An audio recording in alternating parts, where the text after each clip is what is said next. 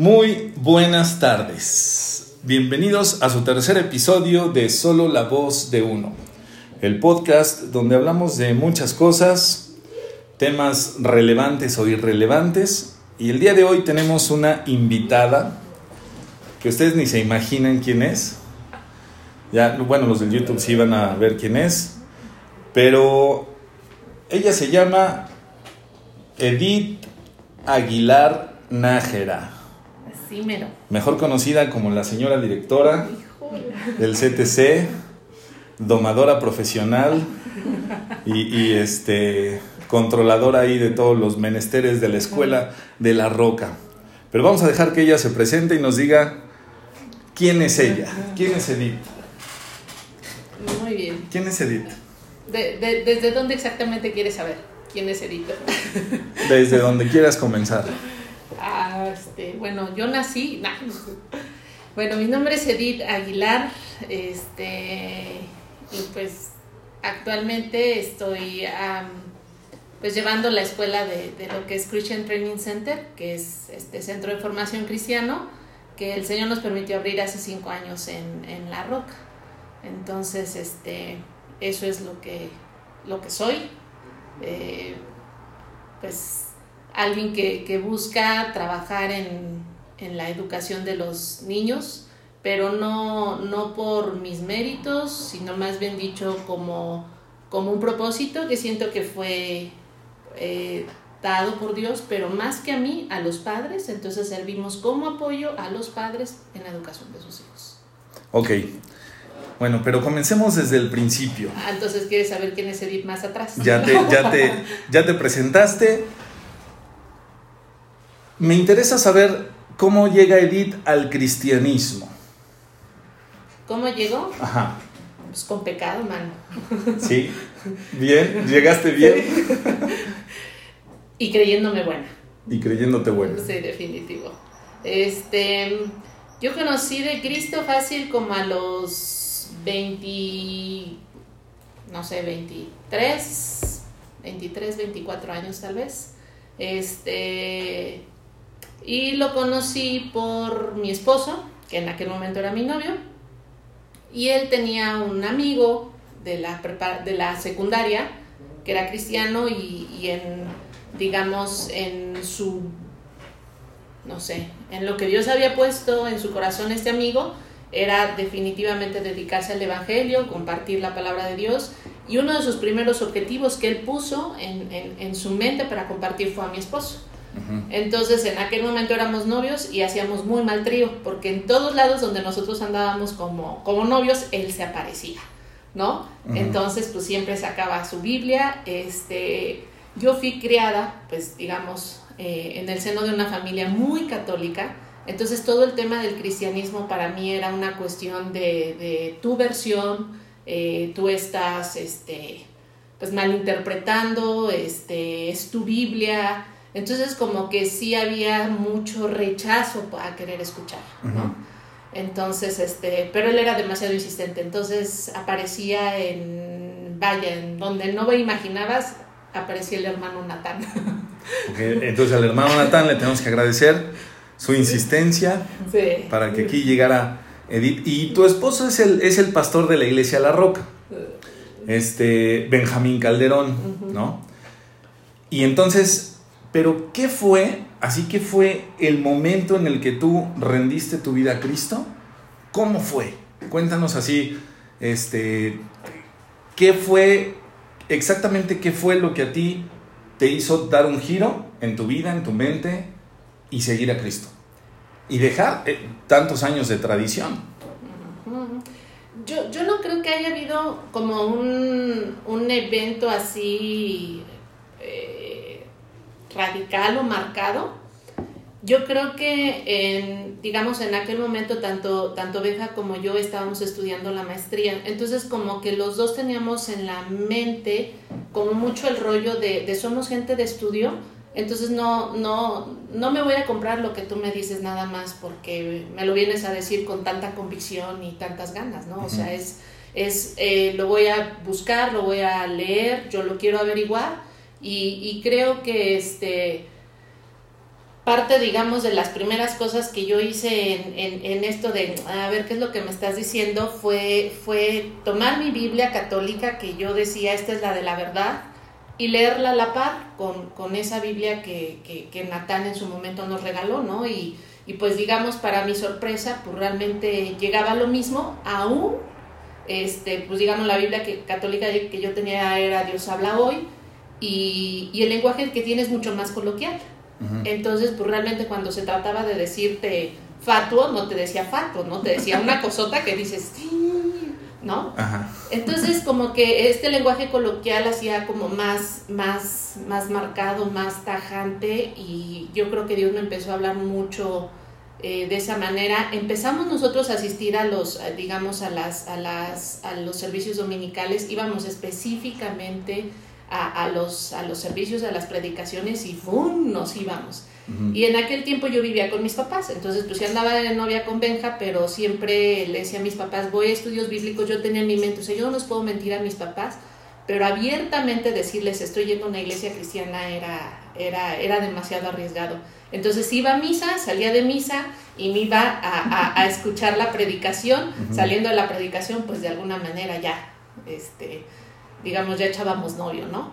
Este, pero sí, ah, yo creo que por ahí empezó y este, digamos, cuando yo puse en mi corazón esta determinación de, de esta es la verdad, eh, fue antes de salir de casa de mis papás. Entonces me aventé con ellos la bronca de bautizarme. Yo, yo, yo decía, pues me voy a ir a bautizar, este, pues les, les expuse a mis papás, o sea, la razón del bautizo y, todo esto, o sea, lo, lo, que significaba, les compartía lo más que podía a ellos. Este, obviamente, pues digo, si yo lo rechacé, ellos lo rechazan y eh, lo rechazaron y hasta la fecha lo rechazan, ¿no? Entonces, este, pero bueno, o sea, Dios, Dios permitió que, digamos, si hubo, si hubo drama así de llanto y todo de mi mamá, de eso no te enseñamos y todo, le dije, mamá, o sea, yo voy a obedecer a Dios fui, me bauticé y esperaba regresar, mis, eh, regresar y encontrar mis cosas afuera de la casa y este, pues ahí está todo en su correspondiente caja de huevo Roma o algo así, o digo de jabón Roma, pero... Te, pero... ¿Te acompañaron a tu bautizo? No. No. No. O sea, sí fue un drama en tu casa, o sea, le rompiste el corazón. Sí, sí, sí, sí, sí, sí. Casarme fue un drama, bautizarme fue un drama, porque obviamente pues después de eso eh, Benja y yo decidimos casarnos por, por, el cristianismo y este y el decirle a mis papás o sea me voy a casar o sea fue otro otro drama no por el hecho de casarme ni por el hecho de Benja sino por el hecho de no casarme por la religión católica no entonces pero bueno yo creo que yo creo que Dios va va mm, no lo sé va eh, fortaleciendo. tu mente, la va afirmando, la va confirmando y, sus verdades, o sea, es decir, son, son tan lógicas que, dices, o sea, no, pues no necesito más que esto, ¿no? Y obedecer y, y, digamos, yo creo que como que no hay un momento específico, obviamente si hay gente que dice puede haber este como eventos muy marcados, pero yo creo que Dios en el día a día de tu vida y conforme vas creciendo espiritualmente te va confirmando y vas avanzando como en esta parte de decir, si soy, y vuelves día a día a tomar esa decisión de salvación, ¿no? O sea, no lo sé, o sea, para mí es, es no es solamente de un momento, es de un caminar y de decir, si soy, si soy, si soy, si soy. Es lógico que pasaste en algunos momentos por dudas. Sí. Hubo dudas. Sí. Tan, bueno, hablando de, de, de haber haberle dado la espalda a no sé cuántos años fuiste católica. Pues, Ahora, si eran, si eran católicos practicantes, como, o como la gran mayoría que, o sea, sí tenían una rutina católica de, asistir a la iglesia, de... Sí, sí, muy... mira, yo te voy a decir algo. Mi mamá al día de hoy, este eh, pertenece al grupo litúrgico de la iglesia, eso significa, digamos, la versión de monaguillos, pero en mujeres, este, y, y, son como el brazo derecho del sacerdote, entonces, o sea, a ese grado es la, la profundidad de, del catolicismo que se practica en la casa, ¿no? Antes no eres monja. No, de hecho, o sea, yo, yo creo que yo creo que faltó poco y eso porque tal vez tenía una convicción muy firme en que me gustaban los chicos, ¿no? Sí, sí, yo creo que sí me hubiera aventado, ¿no? Pero, pero ese tamaño. Yo, yo, yo creo que Dios, no lo sé, o sea, no, no, no simplemente un buen día Dios te dice, sabes que conóceme, hay, hay, hay ciertos indicios en tu vida que, que, que, que, te llevan a que eres una persona que necesitas de Dios. Yo me acuerdo mucho que cuando iba a las misas, a mí no me gustaba ir como con nadie. O sea, yo iba sola. No me gustaba ni llegar tarde ni sentarme atrás. Porque yo sabía que cuando me sentaba como en las partes de atrás, todo el tiempo veía a la gente pasar, que llegaba obviamente tarde. Entonces, que si no veías cómo iba vestido, como eh, si ya se tropezó, si el niño está llorando, ah, a mí eso no, me gustaba. Entonces, en mi mente en aquel momento yo era, o sea, si la misa dura 30 minutos, o sea, no puedo dar 30 minutos a Dios así con esta distracción, con, o sea, es decir, pues voy a tratar de poner atención.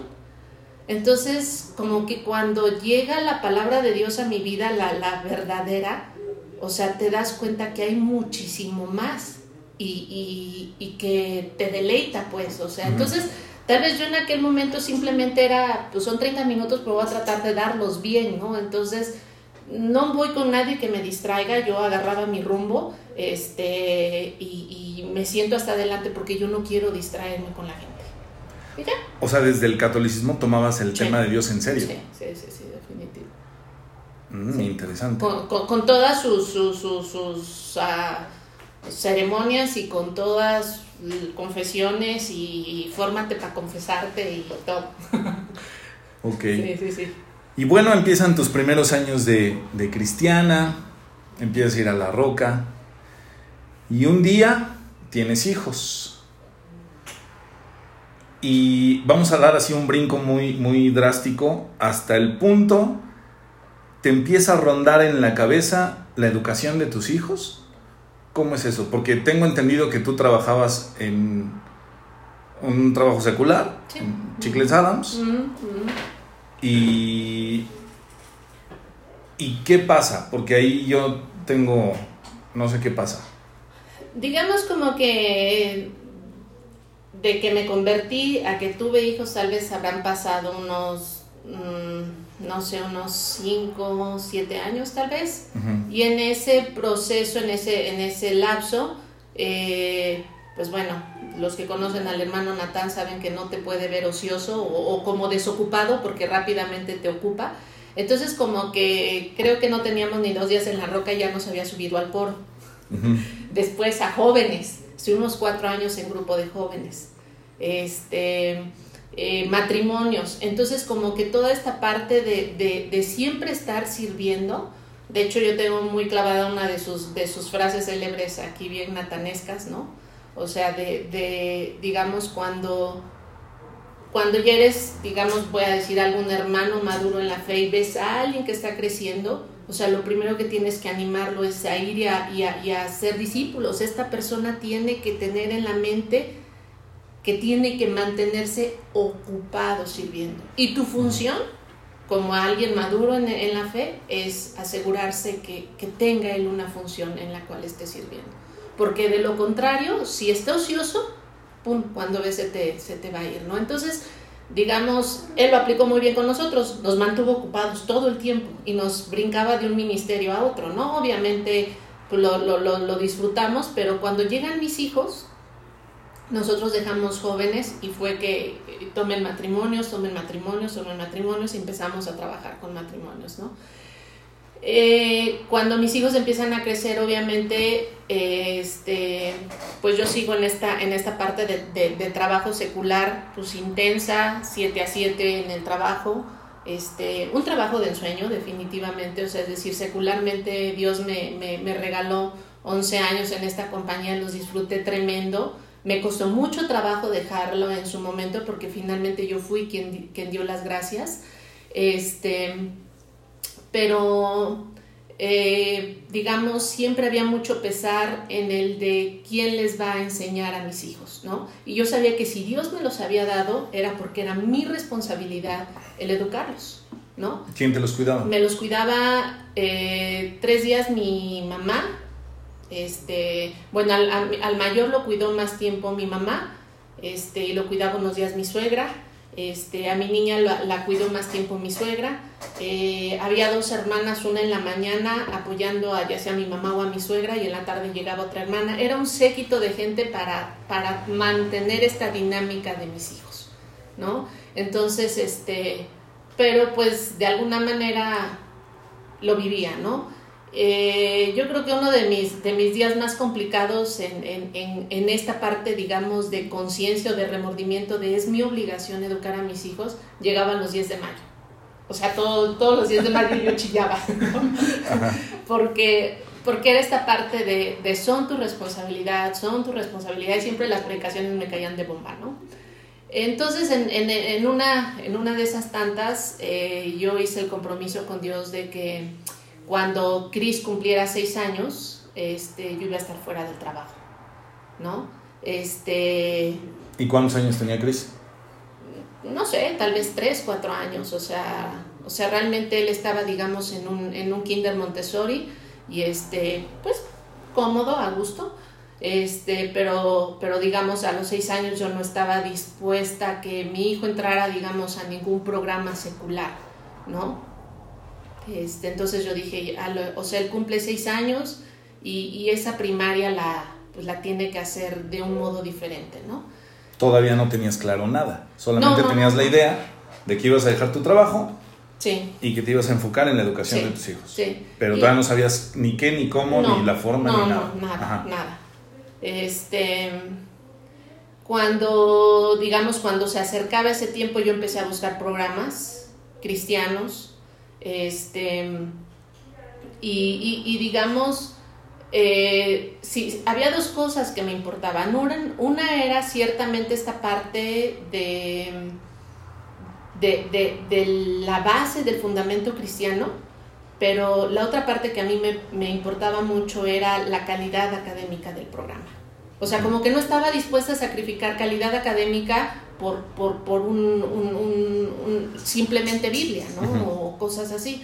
¿Por qué? Porque al final de cuentas yo, yo venía de, de 11 años en la industria, donde sí pesa tu, tu, tu, parte académica y donde específicamente la parte de inglés, o al menos en, en, donde yo me desempeñé, o sea, era, era una obligación tenerlo. Entonces, o sea, era, para mí era requisito nivel académico, la parte del inglés y, y, y, y, el fundamento bíblico, ¿no? Entonces, este, pues creo que el Señor me, me fue guiando a, a, lo que fue ACE, este, y justamente, digamos, cuando ya llegaba esta parte de los seis años de mi hijo como parteaguas en tomar esta decisión, este, pues yo creo que varios le apostaban a que no lo iba yo a hacer, ¿no? Tal vez yo misma era la primera en apostar, no, no la hago. Ya se lo habías dicho a varios. Este, pues al menos a mi, a, a mi marido, y este, que la neta, pues yo creo que una de sus virtudes de Benja es, es, es, que siempre te va a apoyar. Entonces, pudiera o no pensar si estás mal de la cabeza, pero pues él va a decir, pues va, o sea. Okay. Este, y, y obviamente, pues conforme fui compartiendo esta idea, empecé a, a, tener ese rechazo de estás mal, ¿no? Cuando se lo dije a mis papás, cuando se lo dije a mis suegras, es, es, es, no, o sea, ¿cómo vas a dejar el trabajo? O sea, ¿qué es lo que te, qué es lo que te hace falta? Tus hijos están bien, este, o sea, y, fue, pues, eh, pues, o sea, lo voy a dejar y, y, punto. Pero para esto, digamos, tengo ya, ya cercano el, el, el punto de cumple seis años, eh, fui a una capacitación a, a, Querétaro este, para conocer el sistema de ICI. Ya lo había escuchado, había tenido oportunidad de ir a una escuela que estaba en Huejo, Breshit, y, este, y pues bueno, platiqué con, con, con, la directora de ahí y, este, y pues obviamente me, me refirió muy bien el programa y ya fue que averigüé las capacitaciones y me fui. Fue una semana, pedí permiso en el trabajo y pues, pues padrísimo, ¿no? Este, yo creo que ahí Dios me habló muy fuerte de, de es en serio, o sea, es decir, o, o sea, tienes que tomar la decisión, ¿no? Entonces ya llegué como muy, como muy convencida de que eso era lo que tenía que hacer. Pero lo pensabas al principio solamente para tus hijos. Sí, sí, sí, sí, sí. Todavía no había en tu mente la idea de hacerlo. Mira, la, la, la idea de la, de la iglesia brincó, este, digamos, ya, ya hasta ese punto, o sea, en esa capacitación en Querétaro, yo sola y mi conciencia, Dios y mis países y todo, o sea, ahí, ahí yo, yo tenía clara la convicción de lo que quería para mis hijos. Te super convenciste. Sí, sí, sí, yo, yo estaba ya, o sea, digamos, yo fui en junio a capacitación, en julio presento mi renuncia. Entonces fue así, o sea, de me voy. Obviamente, si, si mi familia pensaba que estaba loca, los del trabajo eran peor, ¿no? Porque al final de cuentas yo, yo llevaba, pues, digamos, en, en, el, en el la trayectoria que llevaba en la industria, digamos, eh, llevaba una buena ruta de crecimiento, ¿no? Entonces es así. Y todo el mundo renuncia por irse a otro trabajo donde te paguen más. Sí, sí, sí. y realmente los ofrecimientos eran así como de, oye, este, mira, yo creo que estás muy estresada, toma seis meses, ve a tu casa, relájate, pon las cosas en orden y este, y, y, y luego platicamos este, oye, te cambiamos de departamento, oye, este, entonces, pues realmente, digo, la verdad es que yo me sentía halagada de, de, del, pues buscan cómo retenerme, ¿no? Pero pues digamos en mi necedad. O sea, te estaban endulzando el oído. Ah, sí, y, sí, o sea, yo, yo sabía que era dulce, ¿no? O sea, yo dije, ching, ¿por qué no pedí esto antes, no? Porque hasta hoy me puse así, si siempre he cooperado tanto. Ok. Entonces, pues digamos, ya se dio, se dio este asunto pero cuando tú te registras en ACE, digamos, tienes dos modalidades de registro. Este, como homeschooler o, o como, como escuela. Entonces, pues yo averiguo, bueno, cuáles, digamos, cuáles son las ventajas o las... No, no, realmente es el grupo de niños lo que hace la diferencia entre uno, entre uno y otro. Obviamente, si es escuela, pues hay instalaciones propias para esto, ¿no? Este... Y, bueno, lo único que casi casi te, te, aviso, que si pagas el registro como homeschooling y después si quieres mover a escuela tendrías que pagar otro registro. Y yo dije, o sea, yo estaba tan emocionada con el tema del programa que yo dije, es que en la iglesia necesitamos algo así. Hay muchos hermanos que tienen esta necesidad de una educación buena y cristiana para sus hijos. Entonces, pues bueno, lo que dije fue, pues vamos a, este, le, otra vez lo platiqué con mi esposo, oye, y si invitamos hermanos de la, de la, de la iglesia, este, pues, pues, a ver si les interesa, ¿no? Este, y se lo planteamos a Natán. Y ya él dijo, bueno, o sea, yo quiero decirte que el tema, digamos, de poner una escuela es algo muy, pues muy choncho, ¿no? O sea, entonces casi casi no es conmigo, si ustedes se animan, pues, pues denle. Van. Este, hay alguien a quien le puede interesar este tema y es Ashley Burder, que estaba, eh, eh, pues digamos, vino a trabajar como americana con una carrera de educación en una escuela aquí en Puebla, entonces pues ella le puede interesar, esposa de Edson. Entonces, pues ya fue a casi ve, tocábase con ellos y pregúntale si les interesa. Entonces, cuando les planteamos, digamos, el proyecto de tener una escuela cristiana, les fascinó y eso obviamente fue así como boom, ¿no? y, y, empezaron a suceder, la verdad, cosas bien interesantes, ¿no? Yo creo que entre la primera, ok, pones una escuela cristiana, ¿en dónde dices que la vas a poner? Si nuestra bodega goteaba o llovía más adentro que afuera, este, y, y, te salían hongos. El lugar. Sí, sí, ¿no? Entonces fue así como de, wow. Entonces, digamos, eh, con mi esposo dijimos, pues en la casa. O sea, creo que, creo que es grande. Nunca hemos entendido por qué se construye una casa tan grande que no podemos llenar. Ah, ese es el propósito. Entonces desalojamos todo el primer piso y, y pues obviamente este, se, se, se, habilitó, se habilitaron las áreas y construimos baños y toda esta parte. ¿En qué año fue esto? Eso fue en 2000 pues hace cinco años. Lo que te dé hace cinco años. 2015. ¿2004? No, 2014, 15. Sí. sí, nuestro primer ciclo fue 14-15, si no me equivoco. No, 15-16 fue nuestro primer 15, 16. Ese fue nuestro primer ciclo. Entonces, viene, viene un grupo de, de hermanos en, en, aquel verano. Todo esto ocurrió en cuestión de meses, semanas, en, en tocar base con Ashley Edson, planear o pensar el, el rollo de, de, si queremos o, queremos para la iglesia una escuela cristiana.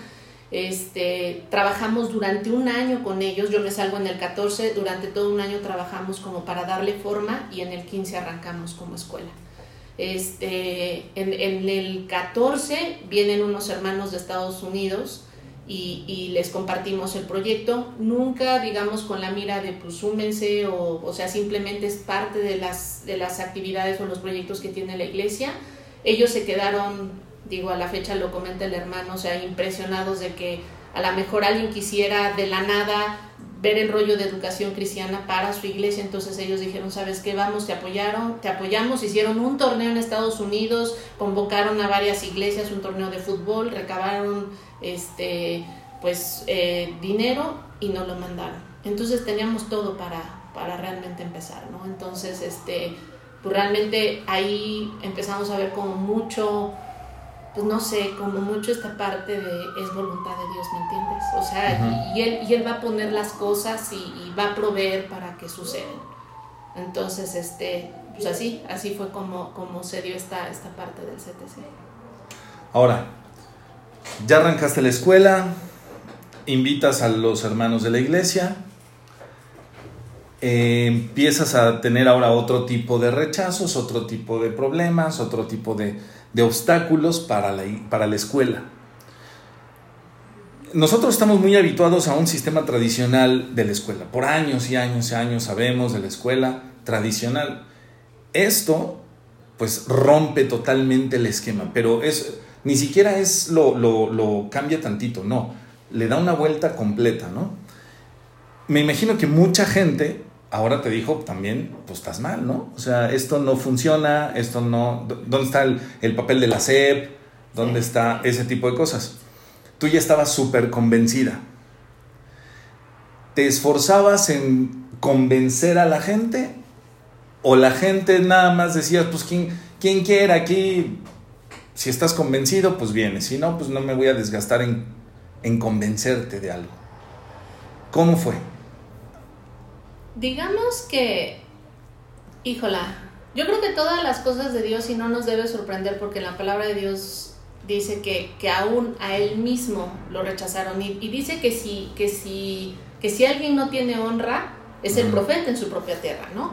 Entonces yo creo que desde el hecho de, de, ok, ya dejaste tu trabajo, o sea, de entrada ahí cucú, cucú, o sea, estás pero si bien mal, ¿no? Este, bueno, te cambiaste de religión. Ahora, sí, sí, te cambiaste de religión, este, dejas tu, tu trabajo, trabajo, te casas este, con ver. Te casas con... Eh, eh, ahora resulta que quieres educar a tus hijos, o sea, no tienes ni siquiera una, no sé, una profesión de, de, educadora, o sea, neta, neta, sí estás bien mal. Y ahora no solo eso, o sea, tu casa la destrozas para, para, para, para llevar a más niños a tu casa, a los cuales los has envuelto con, con el mismo rollo, y, y, este, y dices que ya ahora tienes una escuela, ¿no?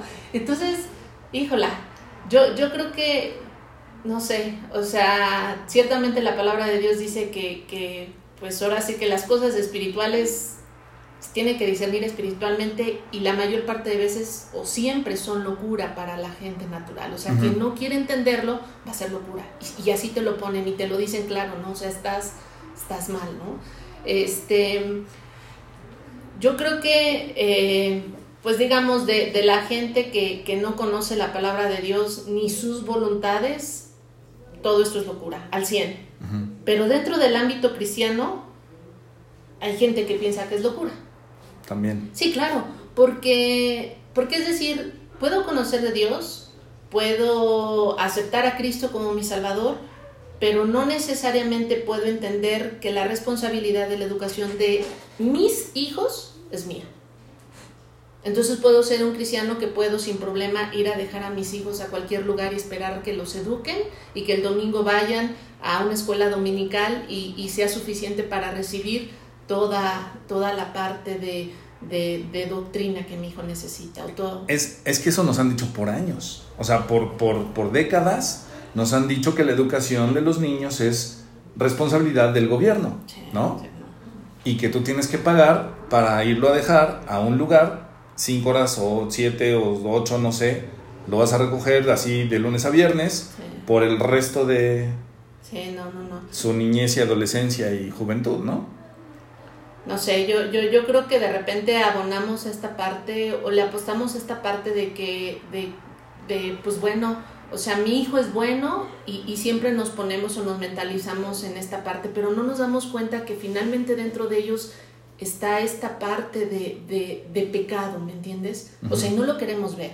O sea, nos endiosamos con ellos. O sea, es decir, no, mi hijo es bueno, mi hijo este, le echa un chorro de ganas, mi hijo es súper inteligente.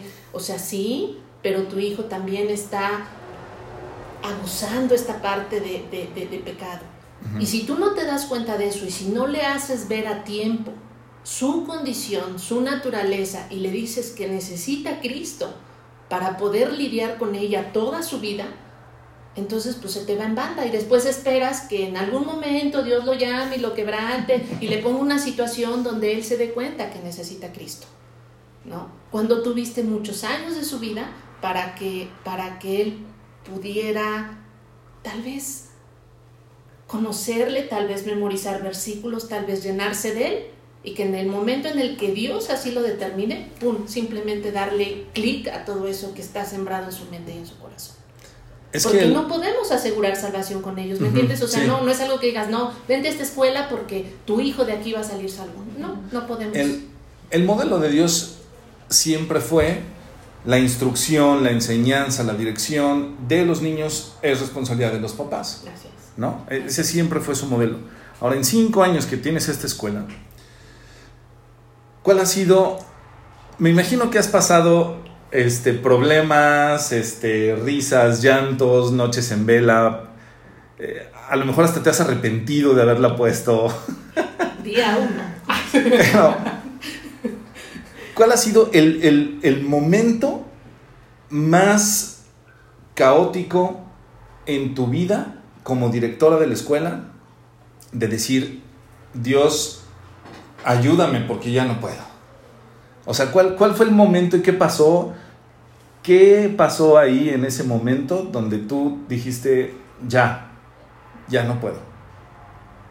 Mira, yo creo que ¿O ha habido varios? Exacto. Yo creo que hay varios, pero quiero pensar que no han sido tan caóticos porque aún sigo aquí y sigo con la convicción de seguir. ¿Me entiendes? Pero sí, yo creo que creo que creo que esta parte de, de frustración te llega. Yo creo que en lo particular me llega cuando no cuando me doy cuenta que no no hay un vínculo con los padres. Es decir, cuando porque sabemos de antemano que el niño o el joven no va a entender completamente la necesidad de, de- de- conocer de Dios, no lo palpa, pero los papás sí lo deberían de palpar y los papás sí lo deberían de entender como una necesidad prioritaria. Entonces, cuando eh, yo creo que esos son mis momentos de más frustración. O sea, cuando, cuando te das cuenta que, que no estamos en el mismo canal. O sea, cuando a los papás de repente, eh, no lo sé, les, les pesa más un certificado, que hay forma y obviamente nos interesa tramitarlo, nos interesa que nuestros hijos estén certificados en sus niveles primaria, secundaria y todo esto, o sea, que, que realmente esto les represente algo en su vida, pero, pero cuando a ti te, te, te es más importante eso, a que tu hijo conozca de Cristo, no estamos hablando el mismo idioma.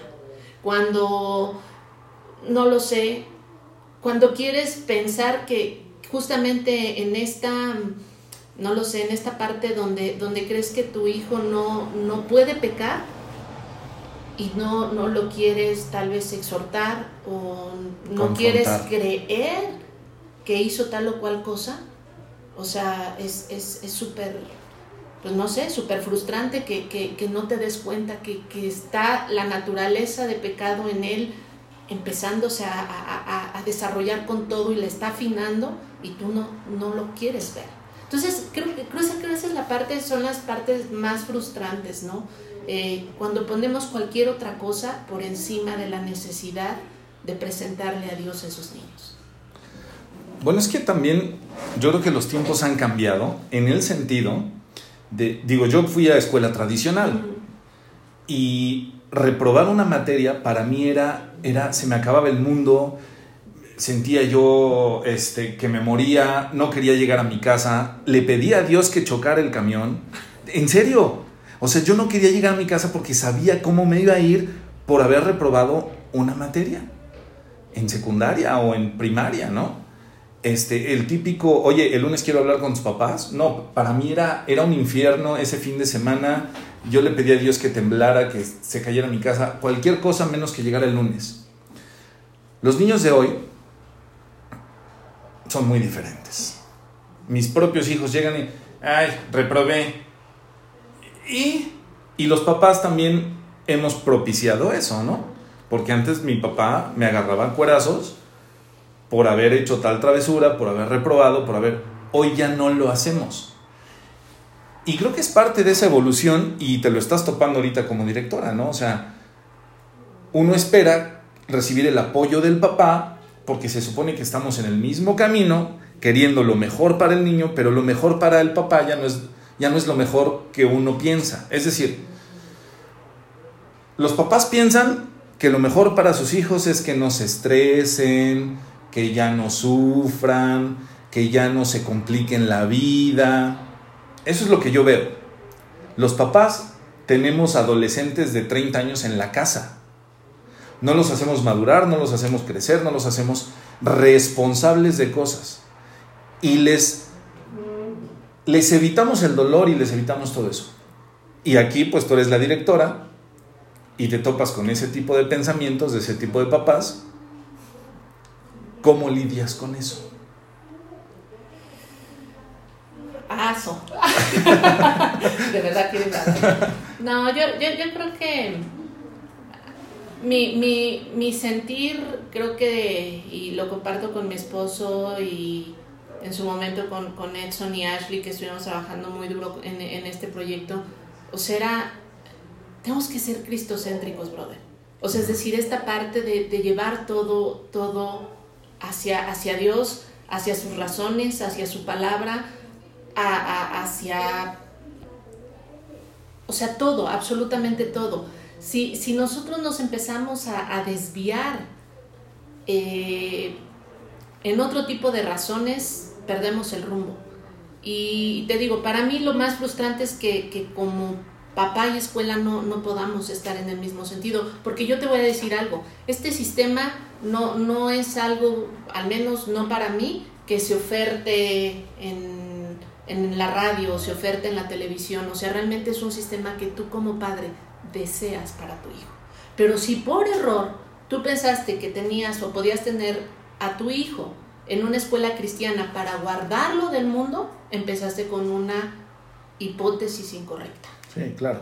Entonces, o si lo tomaste porque ahí no le van a hacer bullying, ahí no le van a enseñar malas palabras, ahí, híjola, estás, este, tienes las razones correctas por las que estás tomando este, al menos este programa en la roca como, como un, un programa de educación para tu hijo. Este sistema, hay otras escuelas aquí en Puebla que llevan este mismo sistema. ¿Cuál es la diferencia? ¿En qué crees tú que se diferencia el CTC de la roca? De las demás escuelas con este mismo sistema? Bueno, eh, digamos, estrictamente hablando, creo que no tengo argumento para decir si, digamos, en términos de, cómo ellos lo manejan cualquier otra escuela, yo, yo te puedo decir de cómo lo trabajamos nosotros o cuál es el, el principio. Y el principio es que tú debes de tener claro que Dios te está poniendo en ti la responsabilidad de educar a tu hijo y que nosotros podemos ayudar en ese propósito. Pero somos tu ayuda. Entonces dice la palabra de Dios en Amós 3.3, eh, caminarán dos juntos si no se pusieren de acuerdo. Entonces, si tú tienes eso en tu corazón, el, el que tu hijo conozca de la palabra de Dios, en este proceso de formación educativa, en este proceso de formación básico, como le quieras llamar, entonces, si yo te puedo ayudar, vamos a ponernos de acuerdo. Pero si desde ahí no, no tenemos realmente el mismo principio, híjola, a mí no me interesa, eh, digamos, que, la, que, que el CTC sea visto como un programa donde vas a guardar a tu hijo del mundo. porque ciertamente lo vas a guardar, pero no es el propósito de la escuela. No me interesa como un lugar donde tu hijo no va a sufrir bullying, porque ciertamente no lo va a ver. Procuramos cuidar mucho esa parte. Pero nunca va a faltar el que ya le vio los lentes, ya le vio las orejas, ya le vio algo, y, y son cuestiones de niños. Pero al final de cuentas tampoco vamos a poder tal vez evitarlo al 100%. Pero si dices, quiero que mi hijo aprenda de Dios, quiero que mi hijo entienda que necesita a Cristo como su Salvador, ah, estamos hablando el mismo idioma. Y entonces todo lo demás viene por añadidura. Un, nivel, un buen nivel académico, la parte del inglés, que le hemos tratado de echar ganas para que puedan eh, eh, tenerla en un buen nivel, aun cuando seamos hispanohablantes, ¿no? Este eh, entonces, bueno, creo que, creo que de ahí parte todo y de ahí, de ahí radica todo. Entonces, ¿cómo lo lleva al menos, cómo lo intentamos llevar nosotros? Empezando con eso. Tienes en tu corazón la carga de que Dios te está diciendo que la educación de tu hijo es tu responsabilidad, ah, entonces nosotros te podemos ayudar con ese propósito. Si no es ese la razón, eh, cualquier otra de las opciones que oferte el mercado, aún trabajando con este mismo sistema, te podría funcionar, pero nosotros no. ¿No? Entonces, eh, alguien por ahí dice que, que, corro gente con ese speech, pero, pero eh, creo, creo que este, no lo sé, es parte de ponerse de acuerdo, nada más. Y vamos a caminar bien, y vamos a caminar juntos, y vamos a tener el mismo propósito, y nos vamos a gozar cuando nuestros niños no sé, reciten la palabra de Dios y los veas viviendo vidas diferentes. Porque se nota. O sea, en algún escenario te lo vas a topar con, con, amiguitos o con familia donde tu hijo digas, no inventes, este, este, este chamaco es una chulada.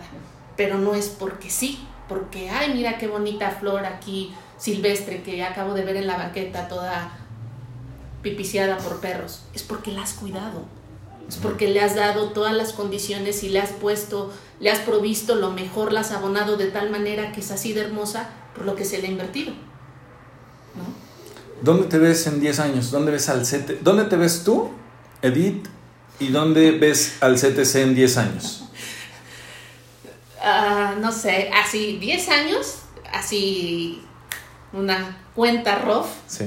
Mis hijos estarían saliendo de, de su educación básica. Este, eh, el nivel de demanda, el nivel de energía que te demanda CTC es altísimo. ¿Como directora? Como, papá? ¿Como maestra? Eh, aún, aún como, ¿O como alumno? Pues, no, como todos tú. Yo creo que como todos, o sea, como directora, pues obviamente es, es, la responsabilidad de, de, asegurar que todo marche, pero yo creo que de la misma manera, sea supervisor, sea un monitor, aún mismo seas estudiante y siendo papá, un verdadero papá comprometido, no inventes, o sea, puedes explotar el programa y, llevar a tu hijo a un nivel super cañón, pero hay que invertirle tiempo. Hay que, hay que invertirle que ellos estén trabajando, que ellos estén sacando lo mejor del programa y de ellos mismos, ¿no? Entonces, yo no sé si en 10 años voy a tener así como la super energía para, para, para seguir con esto. Eh, yo lo que quisiera y, y, en mi corazón es, es que, que, haya, digamos, parte de los jóvenes que están al día de hoy a lo mejor estudiando carreras afines. Yo me aventé eh, al borrazo en este rollo, o sea, yo no soy educadora, mi formación es de químico, o sea, nada tiene que ver con la educación, pero pero creo que el, hecho de haber tomado esto por la parte de que es mi responsabilidad de educar a mis hijos, pues de ahí tomo, tomo un poquito de sentido y la verdad es que apegarse a un programa es clave. Y perdón si me desvío un poquito de la pregunta, o sea, pero, pero al menos lo que nosotros y los hermanos que estamos laborando en CTC, tal vez que te gusta el 80% tenemos de raíz otras profesiones, excepto la educación. Tal vez uno o dos tienen fundamentos o raíces en, educación, profesionalmente hablando, pero nosotros no. Entonces, ¿qué es lo que nos funciona? Apegarnos un programa. Alguien invirtió tiempo, alguien invirtió recursos a eso, alguien verdaderamente supo qué, qué, qué material tenía que cubrir el niño en cierto año, a ciertas capacidades y todo. Ok, apégate un programa. Y, eso es lo que hacen los, los, los, programas de escuela en casa. O sea, es decir, tal vez tú como papá no tienes el expertise o no tienes el, fundamento de, cómo, de cómo educar a tu hijo, no sé, en plataforma o lo que sea, apégate un programa, te va a funcionar, ¿no? Entonces, este, ahora sí que, que, después de toda esta vuelta y regresando a la pregunta, te digo, a mí me gustaría que, que algunos de los, de los chicos de la congregación pudieran sumarse este, a este proyecto para que siga. O sea, yo no me veo aquí este, apestándome y muriendo ahí y reclamando algo como mío porque creo que más bien dicho es, es, es el ministerio de, de, Dios, es un mandato de Dios. El tema de educación, no el tema de CTC, el, tema de CTC es, es, es, la forma, pero el mandato de Dios es, es que es tu responsabilidad el educar a tus hijos. Entonces, si pudiera esto continuar como CTC, estaría padrísimo. Te gustarían muchos años. Ah, sí. Pero, que, tus nietos, que tus nietos vayan al CTC. Sí, se puede, sí. Sí, sí, sí, sí, sí. Pero con este sentir, con este ánimo. Okay. Y, y, es parte de lo que a mí me, híjola, me, me llama la atención, me, me, gusta el hecho de que el CT esté dentro de la congregación. Porque, porque es, es, es la iglesia misma, ¿me entiendes? es, es, es una extensión de la iglesia y está ahí. Entonces, si, si mantenemos eso en mente, podemos seguir manteniendo el, el, no sé, la visión, la misión de la iglesia aterrizada en la parte educativa. A diferencia de tener la escuela fuera, pues dale el giro que quieras, hasta de negocio. Y este es un buen programa para un negocio. Quien le interese, se lo recomiendo. Pero no es así como nosotros queremos trabajarlo. Entonces, el hecho que sea en la iglesia, a mí, a mí en lo particular me gusta mucho pues escucho emocionada, te escucho convencida, te escucho que esto es lo que te apasiona, a lo que le dedicas la gran parte de tu tiempo, me imagino. Y este, pues bueno, ya conocimos un poquito más de quién es Edith, de qué es el CTC, qué es lo que hace, las broncas que tiene. Lo repetiste varias veces. Las broncas son los papás, somos los papás la bronca. Entonces, se me ocurre ahorita un CTC para papás. Está muy loca la idea. No, hermano, dale, ánimo, venga. Sí. porque a lo mejor los, como, como dices, los primeros que tenemos que ser educados somos nosotros. Sí. Porque ellos están en una etapa formativa que se supondría que tienen que, tienen que ser o tienen que hacer lo que los papás dicen, porque son la autoridad. Eso se supone. Entonces la bronca pues somos nosotros como papás. Sí. Mira, digamos, con, con, el estudiante no negocias nada. Sí, ¿no? ¿Me entiendes? O sea, es decir, ellos están en el momento donde tienen que aprender a obedecer. Y obviamente, obviamente, uno tiene que tener claro el, el, el que uno es primeramente servidor servidor de Dios. Obviamente, si, si tienes eso en tu mente, no los vas a poner a hacer cosas que no convienen eh, tratándoles de enseñar a, obedecer, ¿no? Entonces, en la palabra, en el fundamento de Dios, pues, enseñas al niño a obedecer, pero no negocias con él. Y eso les quita aún a ellos carga. A un niño que, pues de alguna manera le dice simplemente tienes que obedecer porque las cosas son así, porque tienes que honrar a tus padres, porque tienes que honrar a tus maestros, le quitas carga, pues ya ni siquiera tiene que estar ¿será que pueda hacer esto o lo otro? No, simplemente obedece lo que se te pide y listo. Entonces, si el niño, digamos, simplemente lo enseñamos a que tiene que obedecer y tiene que sujetarse, entonces la escuela y los papás somos los que determinamos el camino. Y ahí es donde viene la negociación. Y por eso te digo, tal vez, digo, mm, yo no quiero eh, eh, transmitir el que el problema sean los papás, pero más bien dicho, ahí es donde viene el acuerdo principal si tú como papá tienes claro el, que es, estás obedeciendo a Dios, el que tu hijo tenga una educación cristiana, yo te ayudo. Pero no me vengas a dejar a tu hijo esperando que yo lo haga, porque entonces, no sé, estaría haciendo algo en contra, porque a mí Dios no me dio la responsabilidad sobre educar a tu hijo. ¿No? Entonces, teniendo esto claro, las cosas marchan padrísimo y, y, realmente los, los, chicos crecen, híjola, verdaderamente, no sé, no, no puedo decir que amando a Dios, pero por lo menos sí teniendo claro que Dios es real. que Dios, que Dios lo, lo, lo, lo, entiendes a través de la palabra, que Dios lo ves en, su vida, en su día a día, en, en orar, en, no lo sé, en, en, en, cómo su carácter se va formando, en cómo su carácter se va moldeando con la palabra, nada más. Entonces... Si pudieras regresar al año 2015, ¿qué harías diferente? ¿Cambiarías algo? Cuando arrancamos. Sí. No, no, no cambiaría. No o sea, le darías igualito. Sí, sí, porque yo no imaginaba nada, nada, nada de lo que ha pasado yo lo imaginaba en mi mente. O sea, ni siquiera la idea de hacer escuela en casa era mi primera opción con mis hijos. O sea, mi primera opción para mis hijos era te busco una escuela. Pero obviamente después de que me salí de trabajar, pues el, el, el, tema de buenas escuelas representaba buena economía, cosa que ya no estaba, ¿no? Entonces ya recargábamos toda la parte de, de, de, manutención en mi esposo. Entonces, pues ya para una buena escuela me alcanzaba y fue que empecé a explorar el tema de, escuela en casa, ¿no? Entonces, creo que no fue algo que por mi mente por lo menos hubiera pasado, o sea, creo que fue algo que Dios fue poniendo y, y y él fue abriendo las cosas y fue poniendo los medios, poniendo todo para que esto llegara a este punto. ¿Por qué razón o por quién? No lo sé. Y yo solo espero en algún momento verlo. ¿Me entiendes? Porque tal vez no se trata de mis hijos, tal vez es algún otro chico por ahí, tal vez son los tuyos. ¿Me entiendes? O sea, es, es, tenían que pasar por este programa, tenían que ellos conocer a Dios en este momento de su vida para que Dios los utilice de una manera tremenda a ellos.